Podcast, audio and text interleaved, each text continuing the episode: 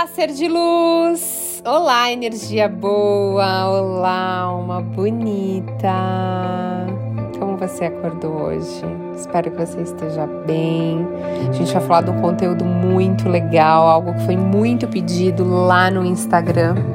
Então, para você que não me segue aqui, já se inscreve, deixa sua avaliação. Aqui no Spotify tem algumas estrelinhas para você dar a sua avaliação para mim. Então, quando você dá a sua avaliação, isso contribui, o Spotify entrega para outras pessoas. Quando você compartilha os meus conteúdos, essa ferramenta do Spotify entrega que é algo muito compartilhado, é relevante. Então, ele entrega para outras pessoas que ainda não têm acesso. Então, se você quiser ser uma contribuição na minha vida, compartilhe os meus conteúdos. E eu já sou grata desde já. E me manda um oi lá no Instagram, Thaís Galácio Oficial também. Me segue lá, dá uma olhadinha no conteúdo que eu posto lá. Eu posto um, uns mantras, eu posto alguns reels com dicas de livro, então é bem legal. Hoje a gente vai falar, ó que interessante, muita gente me pede, Thaís, como que você parou de procrastinar, né? Uh, teve algum momento da sua vida que você procrastinou? Sim, gente, é normal. A maioria das pessoas procrastina. Até hoje eu procrastino algumas coisas, mas assim, muito pouco, quase nada, eu diria. Mas eu já procrastinei. Eu vou ensinar para vocês como que eu parei de procrastinar, tá? Então você, você tem o hábito de procrastinar? As pessoas estão sempre com a cabeça tão cheia de coisas, né, que a gente acaba transferindo, adiando as tarefas importantes para outro dia. E tudo aquilo que você pode fazer agora, mas você adia por alguma razão, isso é procrastinação. E isso acaba virando um ciclo vicioso, né? Porque você vai acumulando as tarefas e você já inicia o outro dia com várias pendências, levando as pessoas, gente, a terem cada vez mais ansiedade. E esse é o mal do século, né? Esse é o mal do momento. As pessoas estão ansiosas. A maioria das pessoas, vamos dizer que 80% das pessoas que eu atendo em mentoria, gente, 80% é muita coisa. Tomam alguma medicação, ou para dormir, ou para ansiedade, ou para depressão, ou para pânico tá? É, é impressionante, né? É, é, muito, é muito triste essa realidade. E aí isso acaba virando um ciclo vicioso, né? Porque você vai acumulando as tarefas. Então, hoje eu vou te dar alguns exemplos básicos de procrastinação no trabalho. Então, por exemplo, eu poderia fazer esse relatório hoje. Ah, mas eu vou fazer amanhã, sabe por quê? porque agora eu tô cheia de coisa. E aí você coloca tarefas menos importantes no lugar das mais importantes, ou porque você tá no Instagram, tá no WhatsApp, tá fazendo outra coisa. Olha, eu tinha que ligar para esse cliente importante, mas eu ligo amanhã porque eu tô cheia de coisa para fazer. Ah, eu não tô feliz no meu emprego, eu quero algo melhor. Mas amanhã eu procuro um emprego melhor, tá, gente? Porque assim, é, tá difícil.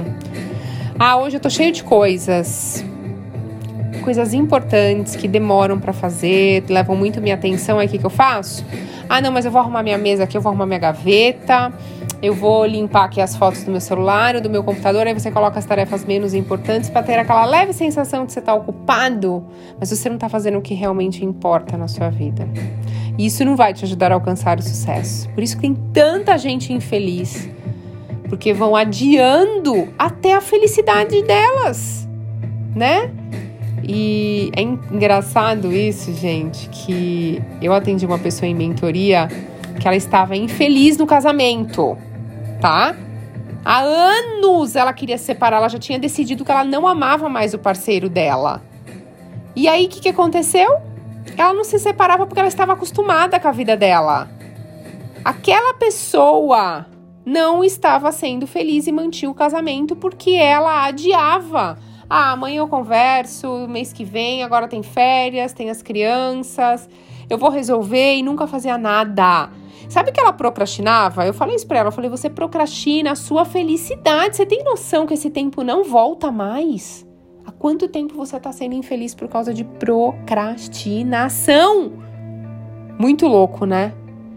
E a maioria dos casos, a procrastinação, ela se explica muito pelas nossas emoções. Então, no fundo, o problema de verdade é a sua insegurança, o medo consciente ou inconsciente, né?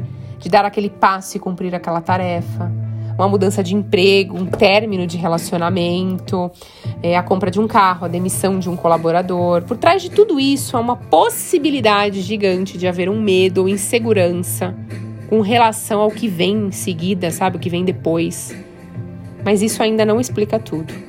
Importante dizer que a falta de foco, gente, é a irmã gêmea da desorganização. Então, quem não gerencia o tempo da melhor forma é sempre um forte candidato a procrastinar.